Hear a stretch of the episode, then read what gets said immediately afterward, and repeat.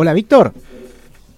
Hola, ¿cómo andan? ¿Qué tal? ¿Cómo estás, Víctor? Acá Rodrigo Molina, eh, Federico Bravo, Nico Petrón, somos un montón. Sergio y Gastón, acá en No Sonoras. Un placer hablar con, vos, Víctor. Presentate, así estoy un breve resumen para contar quién sos y así le contamos a, la gente, al público y luego nos podemos hablar bien de, la situación ahí en Santiago. Bueno, mi nombre es Víctor Hugo Ortega, soy periodista, soy profesor de, en, un par de universidades acá en, Chile. Em, soy escritor también y bueno, como todos los chilenos, eh, muy preocupado por lo que está pasando eh, acá, em, esperando cuál va a ser la respuesta del gobierno a, todas las demandas sociales. Y eso, aquí estamos todos, bueno, recibiendo mucha información sobre Saturado, que es el comentario general con los colegas acá. Perfecto. Eh, Víctor, si podrías decir cómo fue ¿Cómo fueron estos últimos días? ¿Cómo, cómo arrancó todo? Si podrías decir, porque todos sabemos que salió con respecto al aumento en el subte, pero no, no fue, esa no fue realmente la verdadera razón, fue como la gota que rebalsó el vaso, ¿no? Sí, efectivamente, la semana pasada hubo una evasión que comenzaron unos estudiantes secundarios eh, de colegio Em, y bueno, la cosa se empezó a poner fea hacia el jueves, viernes de la semana anterior y creo que hay un eslogan que ha estado en varios carteles, en varias pancartas, que define muy bien lo que está pasando en Chile, que dice que no son 30 pesos, son 30 años, ya que em, este hecho ha desencadenado el, el, descontento de la población por un montón de abusos, eh, y consecuencias principalmente del, de un neoliberalismo salvaje que se ha instalado no solamente en Chile, sino que en varios países de Sudamérica, pero que acá por alguna razón ha sido más exacerbado que en otras partes y eso ha provocado que la salud de los chilenos ande muy mal hace muchos años. Claro, eh, lo que se habla ahora, si bien en los últimos años a Chile se lo puso de ejemplo, acá sobre todo en Argentina, en los medios de la economía chilena que aparentemente es exitosa, pero es exitosa, digamos, en la macroeconomía, ¿no? Eh, no, no tiene los problemas que tiene Argentina con, su moneda, con las deudas, pero claro, la, distribución de la riqueza no, no se da en, la población, ¿no? No, claro, e, e, es exitosa en, términos globales, pero no así en, en, términos individuales, en donde hay un montón de necesidades básicas que tienen que ver con la educación, con el salud, con la salud, digo, con el trabajo, que no están bien eh, confeccionadas, digamos, a nivel de, sistema económico, eh, social y político. Entonces, eh, claro, se crece económicamente, pero esos números son abstractos dentro de la población común y corriente porque al final eh, el costo de vida hace que uno tenga que estar corriendo, ¿no es cierto?, cada día para poder sobrevivir.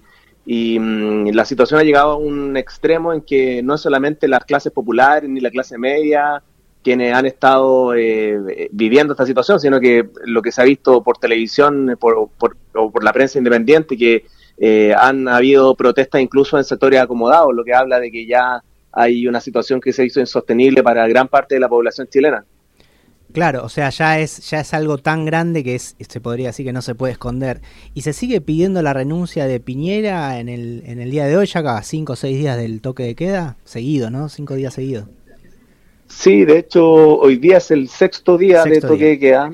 Sí, y se sigue pidiendo la renuncia. Em, en apariencia, uno diría que hoy día la cosa ha bajado un poco la intensidad, lo que lo que no sería nada extraño considerando que van más de 2.000 personas detenidas, muchos heridos y, y había un, un, abuso policial y militar que, que, ha dado la vuelta al mundo y el que nos tiene muy preocupados porque hay toda una generación que nunca vio este tipo de, situaciones en Chile, claro, de represión. Eh, entonces está muy complicado el panorama. Eh, yo no sé si lo mejor es que renuncie, eh, pero sí sé que tiene que haber un cambio en la disposición en cómo él y su gobierno reciben todas las demandas que está haciendo el, eh, está haciendo la ciudadanía, porque esta protesta, que para algunos fue espontánea, para otros era la gota que rebalsó el vaso, no tiene un líder, no tiene una cara visible, eh, simplemente fue un, asunto en que todos se, se volcaron a las calles reclamando cuestiones que se han venido reclamando en Chile hace más de 15, 20 años. Claro, eh, estamos hablando con Víctor Hugo Ortega, periodista, escritor chileno. Petro, tenías una pregunta para él. ¿Cómo andas, Víctor Hugo? ¿Todo bien? Sí, aquí estamos bien dentro de todo. Sí, entendemos. Eh, quería saber si, si le llegan algunas repercusiones de, parte del mundo. A ver, eh, la, mayoría de la, gente eh, por, por las redes sociales han, han pedido la ayuda y la masificación de, lo, de los a ver de los de los verdaderos datos de lo, de lo que pasa están sintiendo alguna respuesta internacional Piñera está sintiendo algún alguna presión internacional? Yo creo que la gente sí, ¿ah? porque muchos tienen amigos afuera, tienen conocidos, contactos en prensa internacional, entonces se, envían informaciones que a veces los medios tradicionales no han reaccionado de la forma más rápida y eficaz. Em, pero mm, eh, se sintió mal los primeros días. Creo que mm, en, esta continuidad que ha tenido la, el movimiento se ha, se ha ido perdiendo un poco esa, esa conexión porque obviamente al principio fue, fue muy impactante para el mundo que esta economía que en apariencia funcionaba muy bien se vino al, carajo, ¿me entiendes? Seguro, sí, sí, pero, pero claro, esperamos que, sigan atentos. Bueno, cada país está viviendo sus propias crisis, eh, sobre todo acá en América Latina. Claro. Pero sí sentimos que los primeros días fueron de mucha eh, repercusión en el extranjero. Sí, eh, bueno, es, yo creo que también es como que se volvió de alguna forma bastante normal después de tantos días la noticia de, los incidentes y ese tipo de cosas, que es lo único que se visibiliza también a veces, ¿no? Muchos, muchas cadenas internacionales lo único que están hablando es de los incidentes, de la, parte mala de la protesta, cuando hay un, toda una parte pacífica, ¿no? También, Víctor. Sí, efectivamente, se ha, se ha, se ha hecho esa segmentación y mm, los resultados han sido bien lamentables porque mm, han ocurrido muchos actos de violencia, eh, hay mucho abuso policial, eh, militar en las calles que afortunadamente por las redes sociales se han, se han ido confirmando casos que al principio eh, existía la duda de si eran realmente reales, pero con el paso del tiempo cada caso se ha investigado y se ha llegado a la conclusión de que ha habido mucha represión. De hecho, el, Instituto Nacional de Derechos Humanos sigue investigando los fallecidos, que por ahora ya van en, cerca de 20 personas, sin contar los eh, eh, heridos de gravedad, personas que han perdido la, la, visión, digamos, porque hay un, hay mucho, se está, mm, la milicia está actuando con balines, con muchas bombas lacrimógenas, y bueno, eh, digamos que la, situación desde ese punto de vista mm, es muy macabra y, y ahí hacer una aclaración que está lejos de ser una, una protesta eh, carnavalesca, digamos, como algunos han dicho. ¿ah? hay, hay una, un abuso grande Em, y es bueno que los medios de otras partes del mundo lo sepan. Hace muchos años que no se veía esto en Chile y eh, hay mucha gente que está espantada con esto y no es para menos. Víctor Hugo, Federico, por acá. Consulta, Hola, Federico. Bien. Eh, consulta que a mí me llamó mucho la atención. ¿Por qué esto pasó ahora, la, salida del pueblo a la calle? ¿Y cuáles son las organizaciones que vos crees o, los grupos de social o, etarios que eh, movilizaron esta protesta, como que le hicieron, hicieron que saliera a la calle la gente, como que contagiaron al, resto de la población. ¿Cuáles sectores sociales, cuáles grupos detectás vos que, que como que llevaron adelante esto? Fue a partir de la protesta esta que, que se hizo en el los monetes del subte de saltarlo y todo ese tipo de cosas que fue encabezada por los jóvenes. Sí, mira, el grupo social es súper transversal porque uno ve las protestas a gente de la tercera edad, a adolescentes, a estudiantes de colegio, estudiantes universitarios, y mm, así que yo podría decir que es absolutamente transversal en términos etarios. Ahora, ¿por qué sucedió ahora y no antes? Eh, hay algo que es, bien interesante desde el punto de vista comunicacional, que nunca se habían dado tantas declaraciones eh, nefastas por parte de, los ministros, quienes ironizaron muchas veces con situaciones que estaba viviendo la gente en Chile a raíz del, alto precio de la, de la vida acá.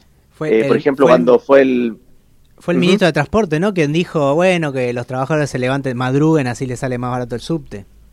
El metro. ese fue el, ministro de Economía, quien dijo que, que, a raíz de la, del alza en el precio del, del metro, del subte, como le llaman ustedes, eh, se podía, a quien madruga Dios lo ayuda, algo así, ah, lo que cayó muy mal en la, en la población. Un simpático.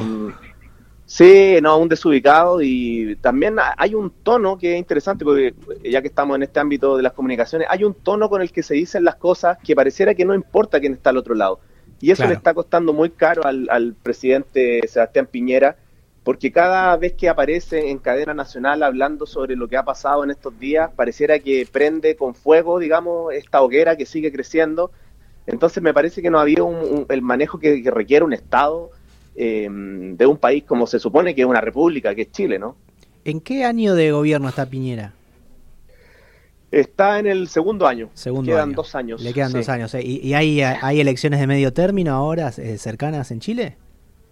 Todavía no se ha hablado de esa posibilidad y, todo apunta a que Piñera va a querer resolver el, asunto, pero hasta ahora solamente lo ha hecho con soluciones pequeñas, subiendo porcentajes de cosas pequeñas, cuando lo que está demandando la, la ciudadanía es que hayan cambios estructurales en algunas cosas básicas como son la educación, las deudas de los estudiantes eh, eh, universitarios, de los ya titulados y, quizás lo que más molesta es el tema del sistema de pensiones que hay acá en Chile, que se llama la AFP. sistema, la AFP, claro, em, al, que apenas subió un poco de plata para los, eh, las personas de la tercera edad.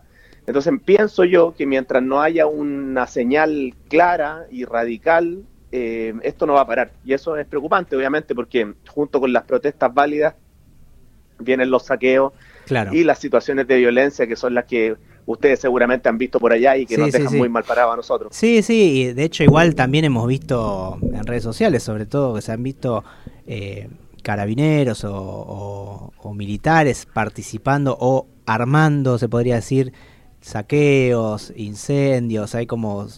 han circulado también o, o, mm, ¿cómo se dice? Los los infiltrados bajando de, camiones de gendarmería. Se ha visto también eso, hay con mucha sospecha de, que por el lado del gobierno están armando también esta clase de, disturbios, ¿no? La tesis del, montaje está cobrando fuerza porque, como dices tú, se han visto videos muy curiosos, ¿no es cierto?, con eh, militares y policías dando acceso a que la gente saquee algunos supermercados, algunas cosas eh, extrañas, eh, carabineros, la policía chilena, eh, guardando cosas dentro de sus automóviles, digamos. Claro. Y claro, todo esto en el, en el aura de la, de la desinformación que hay generalizada, pero lo cierto es que uno ve que hay poco policía para el tipo de protesta que es, porque comúnmente acá en Chile hay manifestaciones y hay mucha policía en las calles y en estos tiempos en que hay unas protestas que ya están por sobre la media de lo que sucede en el país, se ve poco policía y eso obviamente genera suspicacia y seguramente mm, eso va a ser tema noticioso de reportaje investigativo de aquí al futuro. Claro, claro, claro, es como que están dejando hacer de alguna forma. Justamente. Bueno, Víctor, eh, me gustaría que como para cerrar nos des un una opinión de, lo que te parece a vos que puede llegar a pasar estos próximos días y nos encantaría volver a hablar con vos en, no sé, en un par de semanas. Sí, sí, la semana que viene, vamos a ver cómo, viene todo, cómo, sigue. Cómo sigue, sí. Sí, por supuesto. Bueno, lo que yo creo que, está pasando es que al parecer el gobierno está apostando al desgaste del movimiento, porque evidentemente estar eh, en la protesta todo el tiempo cansa, agota, y también hay mucha gente que mm, está detenida, entonces me parece que eh, se está jugando mucho con esa idea del desgaste, están apostando también a enemistar las posiciones entre los mismos integrantes de la ciudadanía, digamos, hay algunos que no pueden ver todavía la inmensidad del movimiento o las demandas del movimiento porque están absolutamente eh, choqueados con todos los actos de violencia que hay.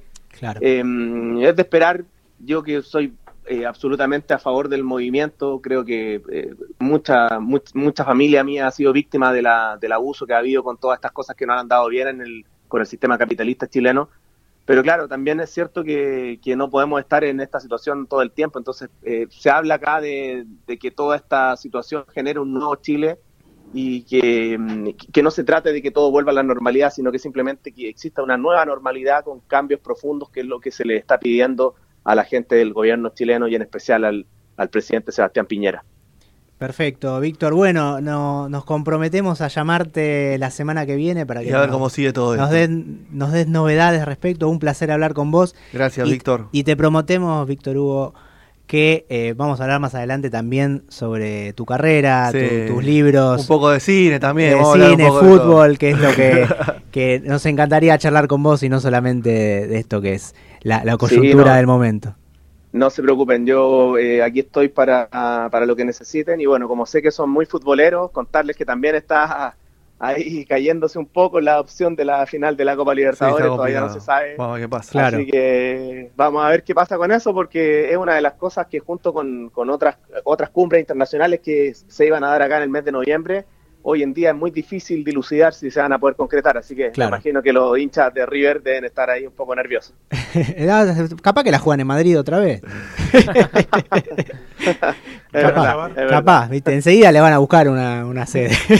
qué mal. ¿Hay, ¿Hay, hinchas de River ahí o no? Sí, sí, sí, presente.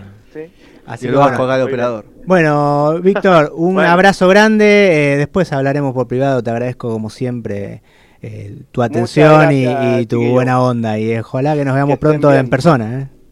Vale, buena suerte en todo. Que estén muy bien. Abrazo. Abrazo. Abrazo.